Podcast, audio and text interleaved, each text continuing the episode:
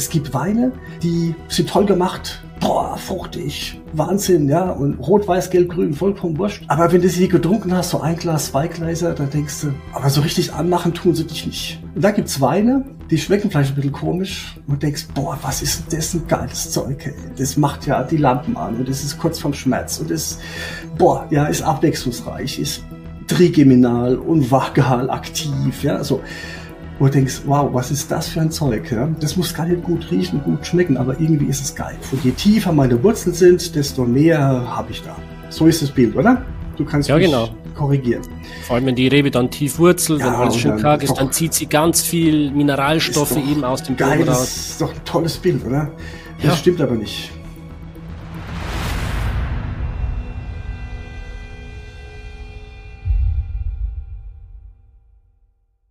Ja, jeder, der hier zuhört, ähm, ist heute herzlich eingeladen, uns beiden zu lauschen. Ich äh, habe dich kontaktiert, Martin. Ich glaube, es ist mal wieder wirklich überfällig. Unser letztes Gespräch liegt jetzt doch schon einige Zeit zurück. Und deine Interviews zählen mit zu den beliebtesten, sind auch unfassbar interessant. Und du hast damals schon mit einigen Halbwahrheiten aufgeräumt. Und ich habe das Gefühl, diese Halbwahrheiten, die sind nicht weniger geworden die sind eher noch mehr geworden. Und es gibt zwei Themen, die ich gerne heute mit dir anschauen würde. Ich habe ja zuerst gesagt nur eins, aber das andere brennt jetzt trotzdem nochmal unter den Nägeln. Das ist das Thema Mineralität. Aber ich würde sagen, wir steigen erstmal mit dem ersten Thema nochmal ein.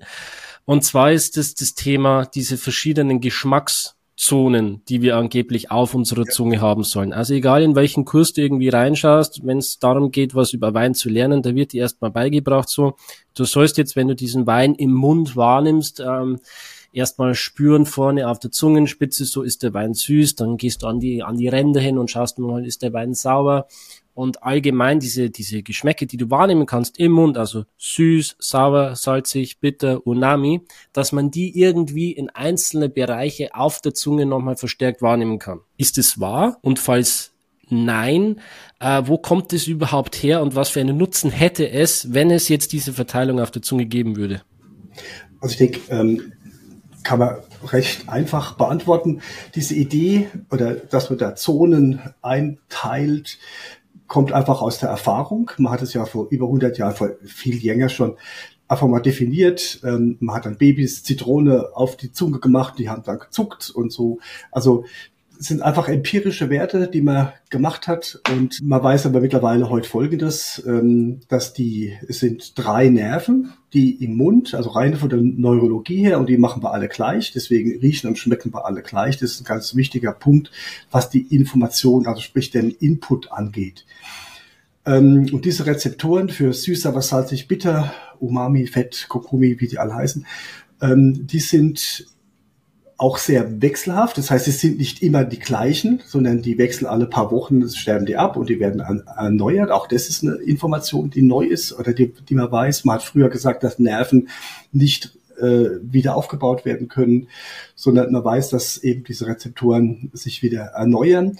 Und dann sind die auch woanders lokalisiert. Aber man weiß, dass es einen Trigeminus gibt, der Nerv, der vorne, den vorderen Gesichtsbereich und somit auch die vordere Zunge versorgt.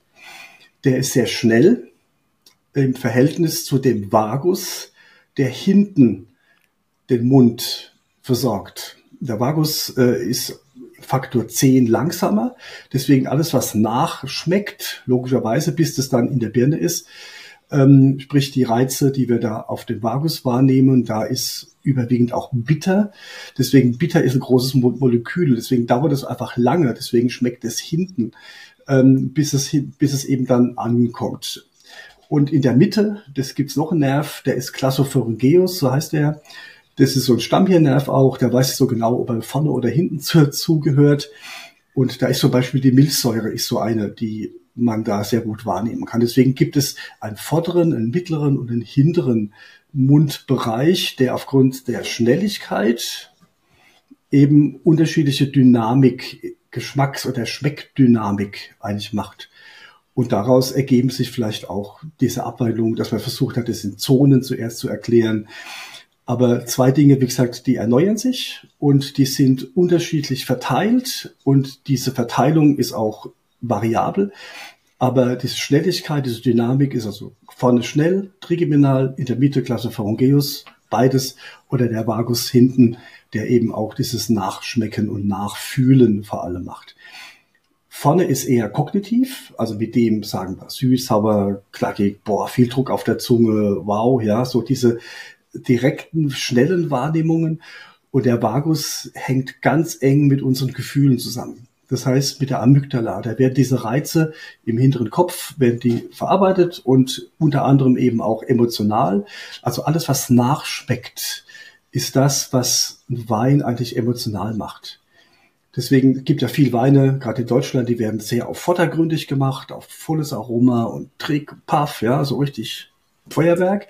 Aber hinten fehlt es dann oft.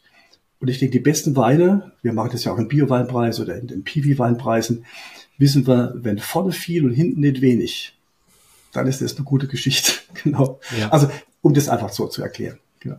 Ja. Wow, also ja. einfach fand ich es nicht. es ist, es ist ähm, äh, sehr komplex. Also wir haben jetzt quasi diese drei Nervenleitbahnen. Drei Nervenableitungen, genau. Mhm. Mhm. Und die ähm, ähm, bemerken quasi anhand ihrer Schnelligkeit diese Geschmäcker. Also es ist jetzt quasi nicht so, dass wir einzelne Zonen haben, so wie kleine Felder, ähm, die jetzt genau, die jetzt nur sagen, okay, das ist süß oder das ist sauer oder sonst was, sondern wir schmecken quasi überall schon das, das Gleiche, allerdings in unterschiedlichen Geschwindigkeiten, kann man genau. das so sagen? Unterschiedliche Geschwindigkeiten und die Rezeptoren, das sind auch Low Intense, High Intense, also die Rezeptoren, von denen man weiß, dass es sie gibt, von denen man aber nicht unbedingt weiß, wie sie funktionieren. Bis jetzt weiß man noch nicht wirklich, wie sauer funktioniert. Habt ihr vielleicht letztes Jahr mitgekriegt, hat ein Nobelpreisträger, äh, Nobelpreis, ein Arzt in, in Boston mit 120 Mitarbeitern hat einen Rezeptor analysiert, wo hat einen Nobelpreis dafür gekriegt, einer von vielen, hundert oder tausend, ja. Und wir reden einfach so lapidar von sauer. Und es ist halt eine sehr komplexe Geschichte. Und ähm, äh, da hängt halt viel dran. Also ich denke vielleicht auch in dem Punkt sind so drei Dinge, die wichtig sind, die auch dann meines Erachtens ganz viele, auch bei uns in der Ausbildung ganz viele Aha-Momente auslöst. Das ein Rezeptor, da kann sauer und salzig, die gehören zusammen. Also wenn, wenn ich jetzt was salzig esse, dann schmeckt es salzig. Wenn ich eins, wenn ich das sauer was esse, dann schmeckt es sauer. Wenn ich aber beides auf einmal mache, dann spricht man hier von einer Depolarisation. Also es kommt nicht zu einem Reizstrom. In der, in der Neurologie spricht man von Signaltransduktion. Und diese Reize, die werden ja umgesetzt, also das Wasserstoffion, wir können ja nicht sauer, das, der Rezeptor kann ja Wasserstoffion oder das Salz kann Natrium oder Kalium, Chlorid meistens, also ist in wässriger Lösung. Und wenn diese Reize dann fehlen, dann ist er depolarisiert und dann hebt sich das auf. Und wir sprechen dann von einer sensorischen Pufferung. Das heißt, dieser Tequila-Effekt selber, ja. Wenn Salz und Sauer zusammenbringt, dann ist es aber das Mundgefühl, also dieser Trigeminus, das ist dann extrem groß. Deswegen hier schön Trennschärfe zwischen sauer-salzig oder depolarisierend, weder das eine, aber das Mundgefühl dazu, dass es halt von an den Zähnen so silky ist und dass es da, Dichte da, macht. Das ist, da das muss man einfach trennen voneinander. Ja, da, das, da finde ich, gehen wir schon so ein Stück weit ins nächste Thema rein. Vielleicht machen wir gleich mal diesen, diesen Jump, weil wenn du sagst sauer und salzig, dann denke ich jetzt an so ein Mineralwasser ein Stück weit, mhm. wo man sagen könnte, okay, das ist ein mineralischer Geschmack. Ja, also da müssen wir uns überlegen, ähm, die Idee ist ja auch das Bild, was wir alle haben, was wir ja auch von Winzern und von vielen auch gesagt kriegen. Oder vielleicht erstmal noch eine andere Sache. Es gibt ja viele Institutionen, äh, die sagen, Mineralität ist die Abwesenheit von Frucht. Also wenn ein Wein nicht fruchtig riecht und da ist halt mineralisch. Ich kann das nachvollziehen, so. weil wenn ich ja? einen Wein habe, der recht karg ist, ähm, recht zurückhaltend in seinem Aroma, dann ist es doch öfters mal so, dass man dann so ein, so ein Feuerstein-Aroma reinkriegt oder irgendwas, ja. äh, was an so ein steiniges Aroma erinnert oder auch Schiefer. Genau. Diese Rauchigkeit, die zeigt sich meiner Meinung nach auch schon immer erst dann oder öfters, äh, wenn du weniger Frucht hast im Wein. Wo ja viele dann auch irgendwie sagen, mhm. so Frucht ist Kitsch, ein Wein muss erstmal seine komplette Frucht äh, verlieren, damit er seinen Charakter zeigen kann. So sagen die, die Kollegen in Frankreich zumindest, ja. ja. Genau. Also du sprichst jetzt auch, also ich, wenn man das trennscharf angeht, dann ist der Mineralwert, den wir mit dem Aroma, also alles, was mit Nase zu tun hat, verbinden, das weiß man nicht, wie das gehen soll.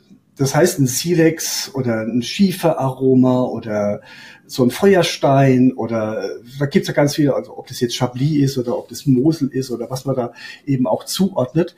Da weiß man mittlerweile, dass sogenannte, unter anderem sind noch mehr, Geosmine sind. Und das sind Bakterien, die sitzen auf den grünen Anteilen der Rebe. Und wenn es nicht regnet, dann kommen diese Stoffe, Geosmine, die eben sehr erdig riechen, die eben auch an Feuerstein, teilweise auch ebenso Zündholz, was man dann so abzieht, dass diese Geschichten dann eben auch an, Schwefel gebunden sind. Und das sind die Geschichten, die kommen dann eben mit in den Saft. Und dann habe ich eben auch dieses Aroma, eben aber nicht vom Boden, Mineralität vom Boden, sondern das sind eben, und Aromaten sind immer mikrobiologischer Natur bis auf eins, das das, der Geruch nach Geld, das ist eine Fettsäure mit einem, mit einem, ähm, mit einem Pufferion. Aber alles andere müssen Bakterien, Hefen, irgendwie so sind da drin. Also alles, was wir riechen können. Momentan kennt man so sechs, sechseinhalbtausend Aromen, die man definiert hat. Und das ist halt immer eine Mikrobiologie, also immer was Lebendiges hinten dran. Aber der Mineralwert, den du jetzt gerade angesprochen hast, das ist ja eigentlich die Idee. Die Wurzeln sind die Boden und da sind die Steine und dann ja Millionen hat es gedauert, bis diese Steine verwittert sind und dann liegen die halt da irgendwie vor und die Wurzeln nehmen das auf. Und je tiefer meine Wurzeln sind, desto mehr habe ich da. So ist das Bild, oder? Du kannst ja, mich genau. korrigieren. Vor allem, wenn die Rebe dann tief wurzelt, ja, wenn alles schön karg ist, dann zieht sie ganz viel Mineralstoffe eben aus dem Boden raus. Das ist doch ein tolles Bild, oder? Das ja. stimmt aber nicht. Hey, kann ich bitte kurz für einen Augenblick deine Aufmerksamkeit haben? Ich möchte dich nur ganz kurz daran erinnern, diesen Podcast auf Spotify oder Apple Podcasts 5 Sterne zu geben. Deine Bewertung hat einen großen Einfluss darauf, wie viele Menschen diesen Podcast hören können und zeigt mir zudem, dass dir meine Arbeit gefällt. Herzlichen Dank für deinen Support und weiterhin viel Spaß mit der Folge. Weiter geht's. Also der biologische, sorry, wenn ich das jetzt, ich habe das ja auch, ich würde das ja auch lieber und ich kann auch jeden verstehen, der sein Marketing daran aufbaut. Und es gibt ja Leute, Winzerkollegen, die lassen an den Steinen lecken, ja, und das sagen ja, wenn da vorher schon drei, fünf rumgeschlappert haben, dann weiß ich, das kann sicher nicht interessant werden, aber es hat mit dem Gestein halt nichts zu tun. Oder wir haben das alles ausprobiert und haben dann eben auch das extrahiert und geguckt. Also wenn du jetzt zum Beispiel, du nimmst ein steriles Wasser, und nimmst einen sterilisierten Kieselstein und legst den da rein und machst es steril, dass da keine Bakterien drin sind, um eben dieses Aromatische wegzunehmen. Ja? Und du misst nach einem halben Jahr den Mineralstoffgehalt, dann ist der nicht vorhanden. Also es gibt, es, ja, dann ist halt die Frage, dauert es Millionen Jahre oder man unterscheidet dann auch zwischen Verfügbarkeit und Vorhandensein.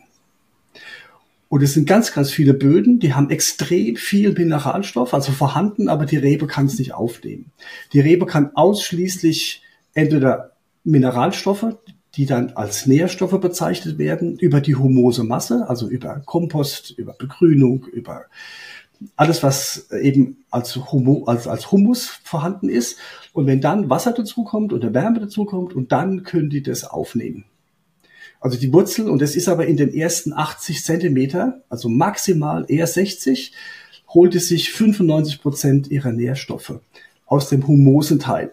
Wenn ich jetzt keinen Humus hab, weil ich viel mit dem Traktor drüber fahre oder viel Flüge, viel Fräse, viel mache, viel keine Bakterien drin habe, also ein Boden, der eben nicht lebendig ist, so wird man sagen, man spricht ja von dem Edaphon, so heißt dieser Fachbegriff dafür, dann macht man halt eine mineralische Düngung. Und die großen Firmen, Blaukorn, so klassisch, die sind so aufgebaut, dass die, wenn das gelöst ist in Wasser, kann die Rebe das aufnehmen kann.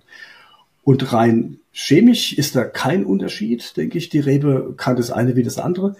Nur glaube ich, rein von der sensorischen Wahrnehmung, von der Fülle, von der Komplexität ist eine Mineral Aufnahme, Magnesium, Kalium, äh, die ganzen Hauptmineralstoffe äh, und eben Nebennährstoffe deutlich komplexer, als wenn ich das eben mit einem Mineraldünger unterstütze. Die ganze Problematik, denke ich, liegt darin, dass äh, mit dem Haber-Bosch-Verfahren, mit der Synthese des Stickstoffs, ähm, ist die ganze Sache aus der Fuge, aus den Fugen geraten. Ähm, das ist ja im vorletzten Jahrhundert. Ähm, Stickstoff, Nitrat macht man mit, äh, mit N. Und die dritten Nitrat wurde dann im Ersten Zweiten Weltkrieg als Sprengstoff auch benutzt. Und da ist ja auch ordentlich viel Power drin.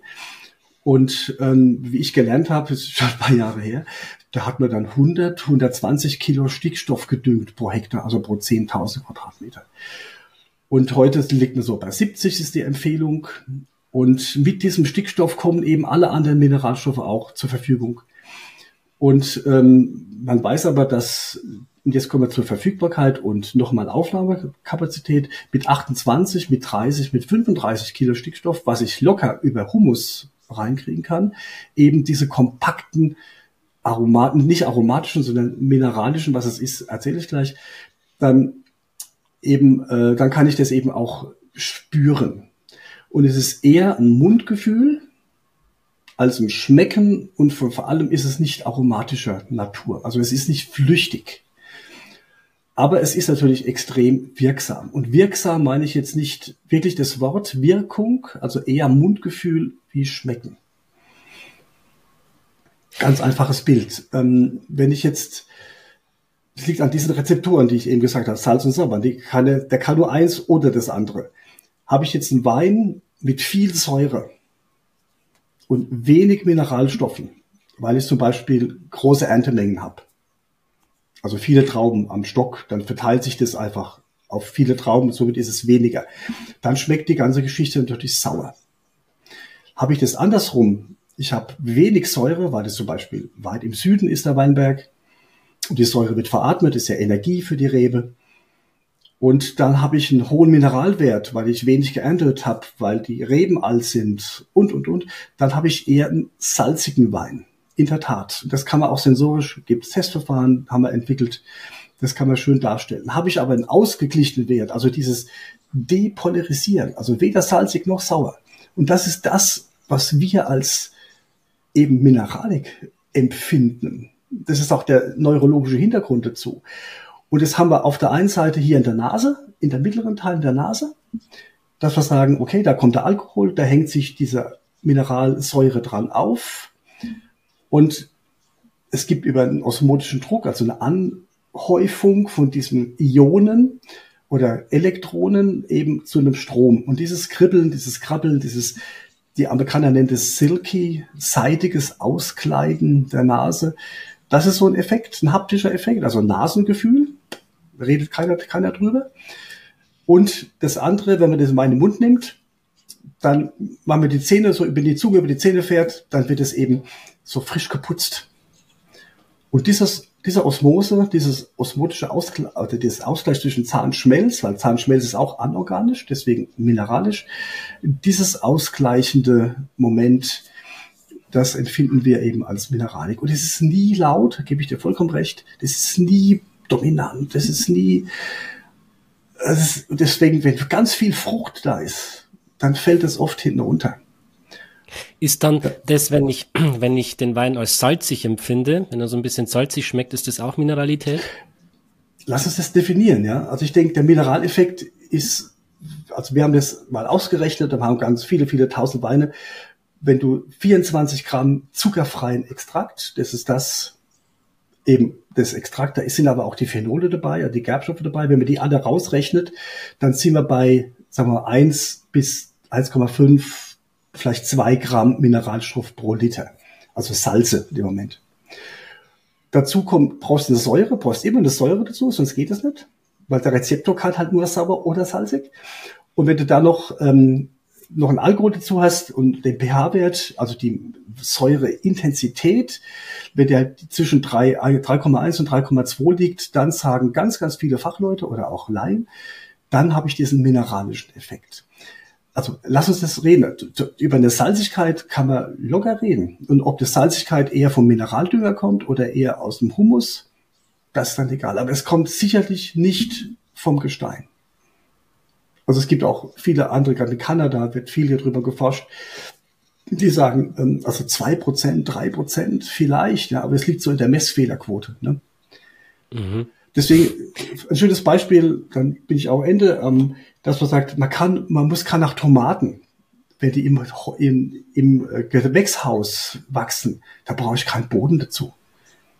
Da brauche ich eine Leerlösung und nichts anderes haben wir ja im Weinberg auch, nur haben wir da noch Gestein und alles Mögliche drumherum.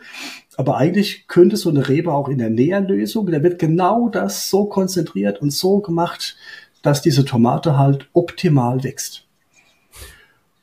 Und das ist ein schönes Bild, weil diese wässrige Lösung, die stellt der Winzer, sei es über Humus oder Mineraldünger, eben her, damit die Rebe das aufnehmen kann.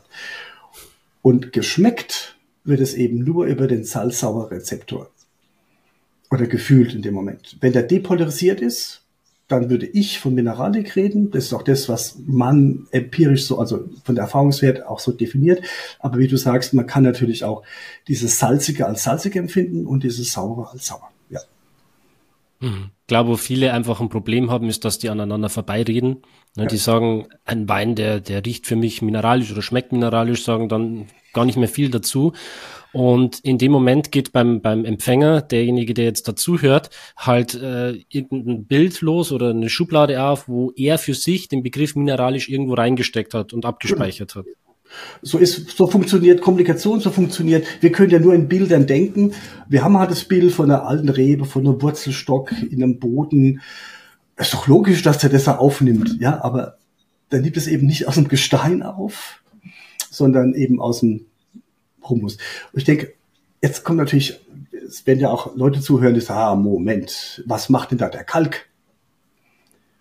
Und der Kalk ist ja ganz, ganz, ganz wichtig. Steht ja in ganz vielen Büchern und ganz, auch viele Winzer, ja, der Riesling auf Kalk gewachsen, der Sauvignon Blanc auf Kalk gewachsen, der Verdicchio, der, die Cortese, also sprich äh, Gavi, ja, was ja auch immer diese mineralischen oder natürlich auch äh, Sancerre als Herkunftsgebiet, ob das jetzt mit Chenet Blanc oder mit Sauvignon Blanc ist, sei dahingestellt. Ich glaube, dass alle Rebsorten das können. Übrigens machen das ja nicht die Rebsorten, sondern das machen ja die Unterlagen, die da drin sind. Also SO4, 125a, 5BB, das sind ja die Unterlagen, die im Boden sind. Das ist ja gar kein Riesling, kein Weißburgunder oder sonst irgendwas, ja. Das muss man sich auch nochmal klar machen. Und da gibt's auch riesengroße Unterschiede. Also der Kalk da drin. Ähm, müssen wir so ein bisschen äh, gucken, dass die Rebe oder alle Pflanzen lieben es eigentlich, im leicht sauren Bereich ihre Nährstoffe aufzunehmen. Also pH-Wert ist das, pH-Wert 7 ist neutral, 1 ist extrem sauer und die liegen dann so zwischen ja, 5,4, 5,8, 6,2. Da finden die das toll. Die Erdbeere ist so eine Diva, die will das ganz genau und die Rebe, die kann man relativ stressen. Da sagt, na komm, wenn es nicht optimal ist, kriegen wir schon irgendwie hin. Und dann kann die das aufnehmen. Also sauber heißt, da ist immer ein Wasserstoffion im, im Spiel, also immer eine Säure im Spiel. Und dann hängt sich an dieses Wasser, was da im Boden drin ist, das Kalium, das Magnesium, das Bohr, das Eisen, was wir alles haben und Schwefel, eben diese Mineralstoffe, und dann nimmt die das auf. Aber ausgelöst über Humus. Das ist die eine Wahrheit. Das andere ist, jetzt kommt der Kalk ins Spiel, dann steigt der pH-Wert über 7 auf 8, 8,5, noch höher. In der Champagne liegen wir noch höher. Da ist ja Kreide. Und das können die Pflanzen überhaupt nicht haben. Dann ist man im basischen Bereich. Extrem basisch. Und da sagen die, also wenn die Rebe in der Champagne weglaufen könnte, würde sie weglaufen fragt sich, was soll das? Ja, ich habe hier echt ganz, ganz viel Arbeit, um an meine Nährstoffe zu kommen. Ich kann das nicht im basischen Bereich. Vielleicht ein schönes Bild. Du hast eine Aufgabe, du hast einen Schälst, eine Suppe. Und du hast aber nur Stäbchen zur Verfügung.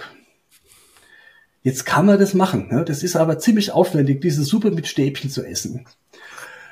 So, und dann es gibt Leute, die sagen, ja, du musst die Stäb blaue Stäbchen sind besser wie grüne Stäbchen. Und da gibt's noch andere Leute, die sagen, ja, die grünen Stäbchen muss doch blaue Punkte drauf machen, dann kann man mit den Stäbchen noch besser Suppe essen. Das ist eher nicht so. Wenn man einen Systemwechsel macht, sprich den pH-Wert ändert, dann nimmt man eine Suppe, eine Suppenlöffel und dann, ah, auf einmal funktioniert das. Oder man nimmt das Schälchen und trinkt's aus. Genau. Und das ist diese pH-Wert-Geschichte. Also was macht aber die Rebe? Rebe ist eine Pionierpflanze, genau wie die Birke zum Beispiel. Also die kann man ziemlich ärgern. Andere Kulturen sterben einfach ab. Die machen da nicht mit. Ja. Was macht die? Die schießt, die hat jetzt die Wurzel drin, die sagt, ich muss meine Trauben reif kriegen. Die Arterhaltung ist deren biologisches DNA. Die will nicht, dass wir da Wein draus machen, ist der relativ egal. Aber die will ihre Art erhalten. Sprich, die reifen Trauben produzieren, damit da wieder Samen draus wird, damit es eben weitergeht mit dem Leben. Was macht die? Die kann jetzt aus der Photosynthese wird ja Zucker gemacht, aus dem Zucker wird irgendwann Wein- und Äpfelsäure synthetisiert. Zitronensäurezyklus kann man mal nachlesen. Das ist irgendwie Abi, Abi-Wissen oder so Biologie 11., 12. Klasse, ja. Und da wird aus dieser Säure, das was ja Energie ist, was wir ja auch in der Autobatterie kennen zum Beispiel, die wird genommen und wird unten als Wasserstoffion, also als saubere Dissoziation, eben an der Wurzel in den Boden geschossen, im Kalkboden. Kalk hat OH-, noch ein Wasser dazu, hast ein H, dann machst du H2O, machst du also dein eigenes Wasser. Genial. Und mit diesem eigenen Wasser holt es sich dann die Mineralstoffe, die um die Wurzel herum sind. Deswegen sind Weine, die, wenn man das richtig macht, das ist eben nur ein kleiner Aspekt davon, die im Kalkboden gewachsen sind, oft die konzentrierteren weil sie muss sich richtig anstrengen und der pH-Wert sinkt dabei aber relativ wenig, weil sie nimmt ja kein Kalk auf, sondern sie verbindet ja den Kalkanteil mit dem Wasseranteil, mit der H-Anteil und somit eben macht es sich perfekte Bedingungen, um an die Mineralstoffe zu kommen. Und Rieslinge oder Weißweine, die auf Kalkboden gewachsen sind, die haben dann einfach mehr Expression, ein bisschen mehr Druck auf der Zunge. Da ist da vielleicht deine Salzigkeit kommt da vielleicht mehr zum Tragen, als man, aber immer abhängig von der Säure. Wenn ich dann aber im Keller Endsäure oder Säure, dann ist das ganze Terroir wieder dahin, ja, dann habe ich das alles weg, ja. Und somit verbinde ich halt Terroir und eben mit Originalität. Und Kalkboden macht in der Tat, das ist der Unterschied aber nicht, weil der Kalk aufgenommen wird, sondern weil die Rebe da anders mit um, umgeht. Und das ist eine sehr schöne Expression. Da kann man auch Lagen gut unterscheiden aufgrund der Mineralik. Und, und das habe ich quasi immer, wenn der Boden in so einen basischen Bereich reingeht. Ja, da fühlt er sich furchtbar geärgert und da muss sie richtig arbeiten. Hat auch nichts mit Konkurrenz zu tun, was man da immer liest. Da ist genug da. Also verfügbar ist sowieso extrem viel. Ja, aber nicht, also vorhanden ist extrem viel, aber nicht verfügbar. Und der, darum geht's. Es geht um ja. diese Verfügbarkeit von Mineralstoffen. Da braucht es gar nicht viel. Und wenn wir von Mineralik reden, zwei Aspekte. Wir haben viel untersucht, ihr kennt es auch. Es, jeder, der ein bisschen Wein trinkt, weiß, es gibt Weine, die sind toll gemacht, boah, fruchtig, Wahnsinn, ja, und rot, weiß, gelb, grün, vollkommen wurscht. Aber wenn du sie getrunken hast, so ein Glas, zwei Gläser, dann denkst du, hm, aber so richtig anmachen tun sie dich nicht. Die sind satt oder egal, so, ne? Und da gibt's Weine, die schmecken vielleicht ein bisschen komisch und denkst, boah, was ist denn das ein geiles Zeug. Das macht ja die Lampen an und es ist kurz vorm Schmerz und es, boah, ja, ist abwechslungsreich, ist trigeminal und vagal aktiv, ja, so wo du denkst, wow, was ist das für ein Zeug? Ja? Das muss gar nicht gut riechen, gut schmecken, aber irgendwie ist es geil. Und da haben wir vor vielen Jahren angefangen, also wir bei der Wine System haben einfach angefangen zu gucken, was ist das denn? Was machen? Da muss ich gar nicht Profi oder sowas sein. Das geht mit, mit, äh, mit anderen, mit Essen auch. Ja, Es gibt perfektes Essen, aber stinke langweilig und da gibt's Essen, wo ich denke, wow, was ist das? Toll. Und da haben wir geguckt, das unterliegt dem sogenannten Redox-Potenzial. Also wir haben ja immer eine Oxidation, also Oxidation Redox ist ja und eine Oxidation im Main. Also von Reifung ist ja nichts anderes wie eine Oxidation. Wir denken aber sofort an Sauerstoff. Ist es aber gar nicht, sondern in der Oxidation ist erstmal, wir kennen alle noch das Periodensystem, äh, wie das aufgebaut ist, wenn ein Elektronenfluss vorhanden ist. Also wenn die Elemente die Elektronen abgeben, und die Ele Elemente, die Elektronen aufnehmen, wenn das passiert, ein Elektronenfluss, dann reden wir von Oxidation oder von Reduktion. Und wenn das passiert bei dir im Mund und das in Verbindung mit der sogenannten Leitfähigkeit, Und noch ein drittes Wort, um das perfekt zu machen.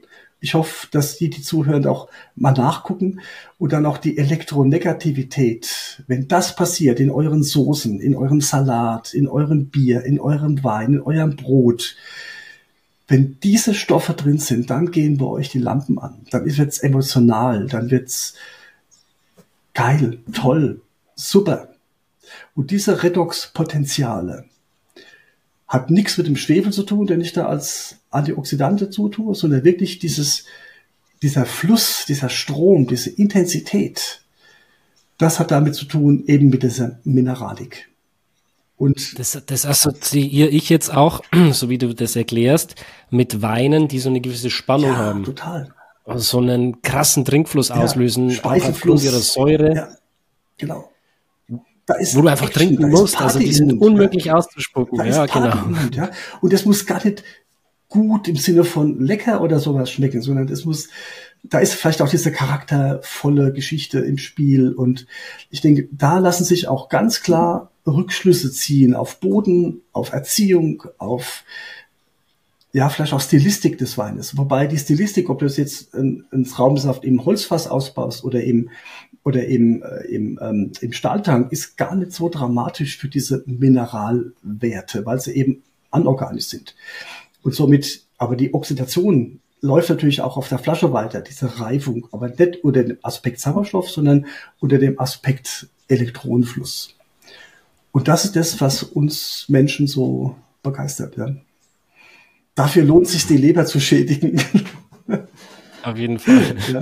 Aber das sind alle, wie gesagt, wir haben in der Ausbildung, wir machen ja Sensorikausbildung und das ist ein eigener eigener Session, wo wir uns nur über diesen Mineralwert und über die Komplexität auf der neurologischen Basis auf der einen Seite und auf der Anbau- und Ausbau Geschichte.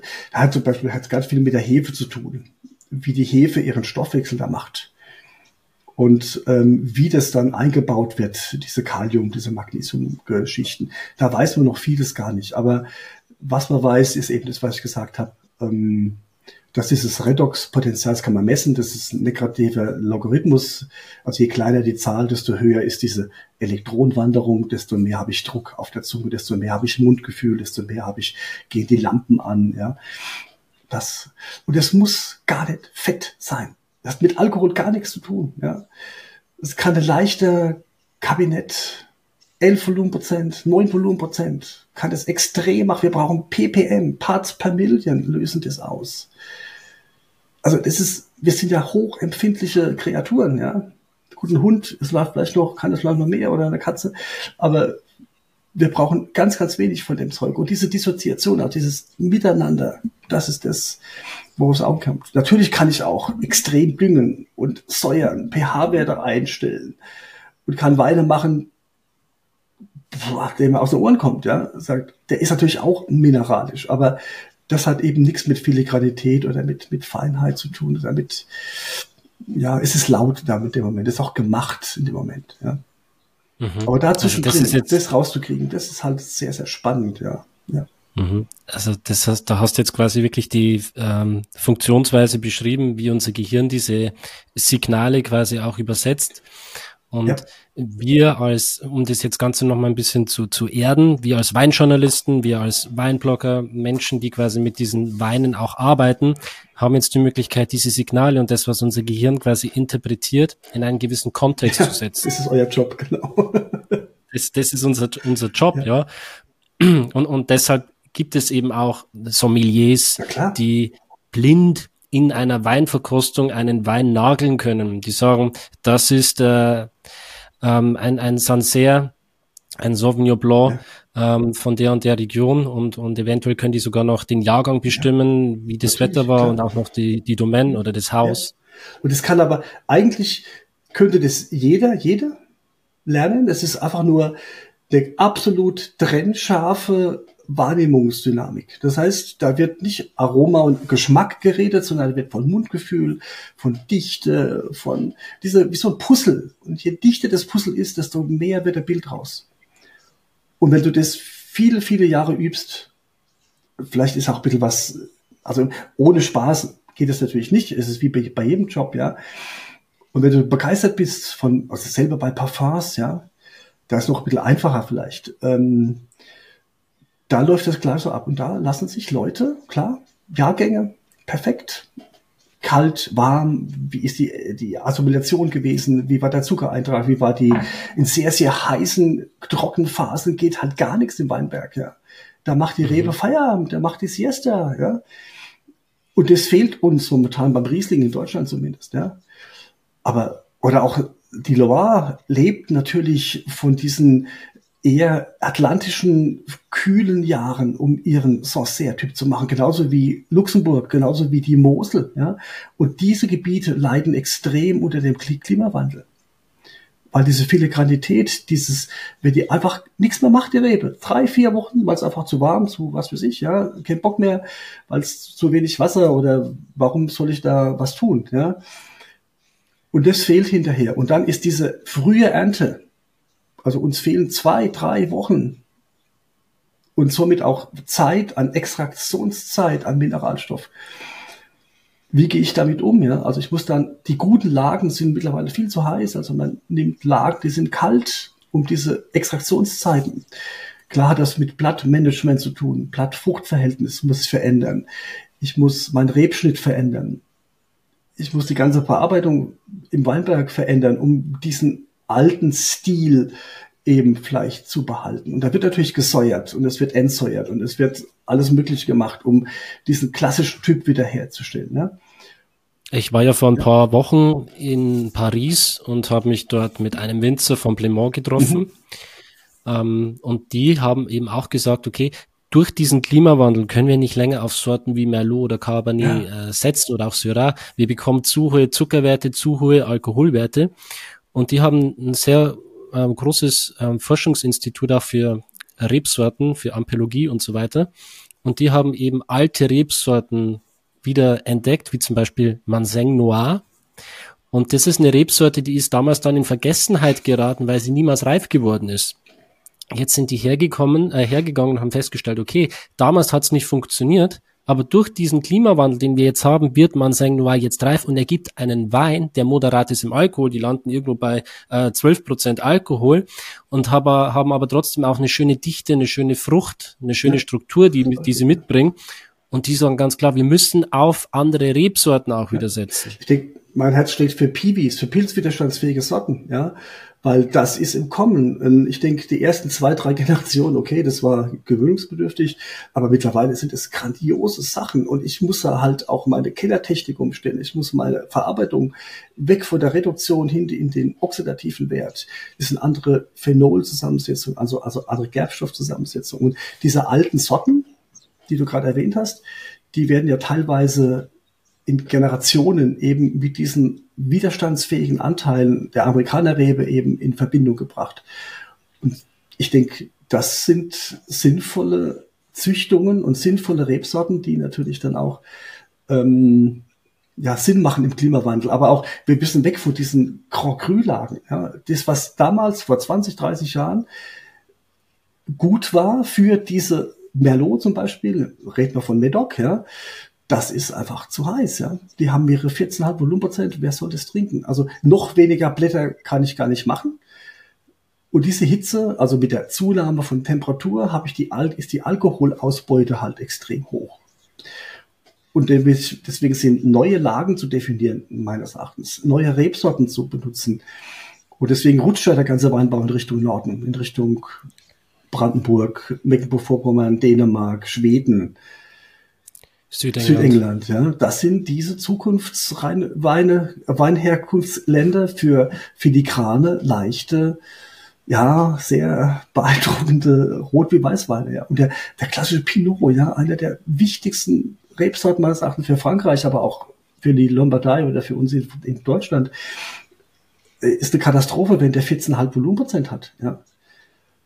Und vor allem in dieser Welt, in der wir jetzt ja, auch leben. Also das ganze Thema Alkohol ja. und, und Wein, der Konsum ist ja rückläufig. Und, und es gibt. Also wie kriegen wir wieder Weine hin? Ja. Mit neuen Lagen, mit neuen Umdenken. Deswegen haben wir ja auch einen Beratungsdienst und wir sagen, Leute, lass uns gucken, was haben wir denn für Lagen? Was habt ihr denn noch für Lagen, die vielleicht nicht direkt mit UV-Strahlung zu tun haben, die nicht direkt mit der Sonne, sprich Infrarot zu tun haben, sondern vielleicht weg von der Sonne in Richtung Nordlagen, kalte Lagen, alles sowas, ja. Da muss man umdenken, aber das ist schwierig. Das ist ganz schwierig. Fragen, Fragen über Fragen. Ne, vor allem auch in der Umsetzung. Jeder Winzerbetrieb hat natürlich gute und schlechte Lagen, aber die schlechten Lagen sind mittlerweile die guten. Ne? Zum Beispiel, so da gebe ich deinem Kollegen da vollkommen recht, wenn er sagt, Mello ist einfach viel zu früh reif, ja, und lasst uns die alten oder eben die neuen pilzwiderstandsfähigen Sorten suchen. Es ist ja nicht nur echt ein falscher Mehltau, den wir kriegen. Wir haben ja auch die Kirschessigfliege und wir haben viele, viele Infektionen, die mit dem, mit dem Klimawandel eben auch noch kommen. Auch wenn unser Thema Mineralik war oder sauber schmecken, ich denke, das wird sich verändern. Und das, da müssen wir einfach mitgehen. Und ich glaube, der. Endverbraucher darf oder wir dürfen nicht darauf verlassen, dass das immer so war und immer so sein wird, sondern ja, Wein wird es immer geben. Es wird Änderungen geben, es wird sich verändern und es wird auch sich gut. Ich denke, die Kollegen sind gute Handwerker, sind gute Praktiker.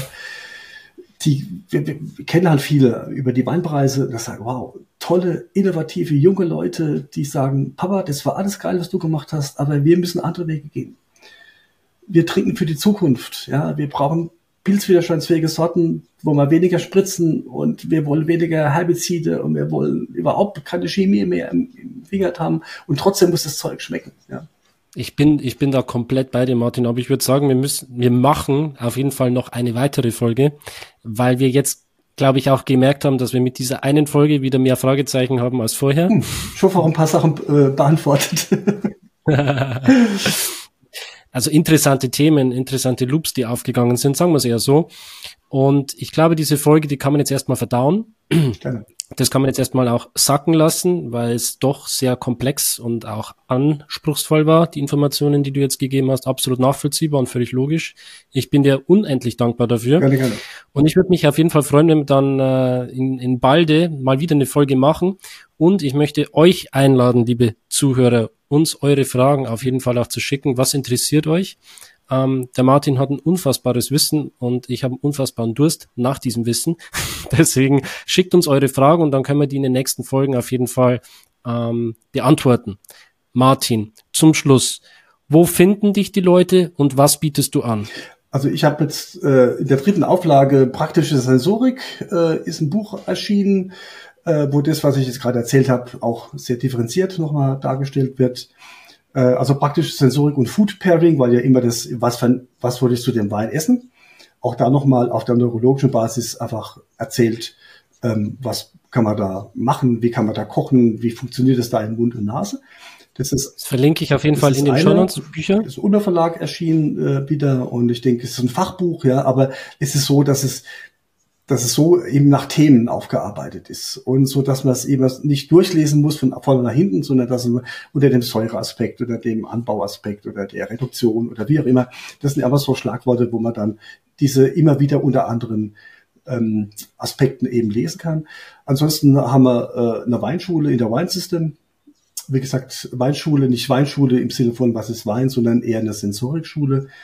Und ansonsten habe ich seit diesem Jahr auch ein kleines Weingut hier in Wachenheim und ich mache Natur- und Terrorweine mit hoher Mineralität. genau. also Wachenheim mit der Weinstraße, ähm, Mathe Dating. Einfach mal gucken, ich, kriegt man hin. Ich werde alle Links in die Shownotes hauen und bedanke mich bei dir, Martin. Wir sehen uns beim ich nächsten Mal. Ich danke fürs Zuhören. Alles Gute euch. Dankeschön. Viel Spaß beim Weintrinken. Bye bye. Ciao. Ciao.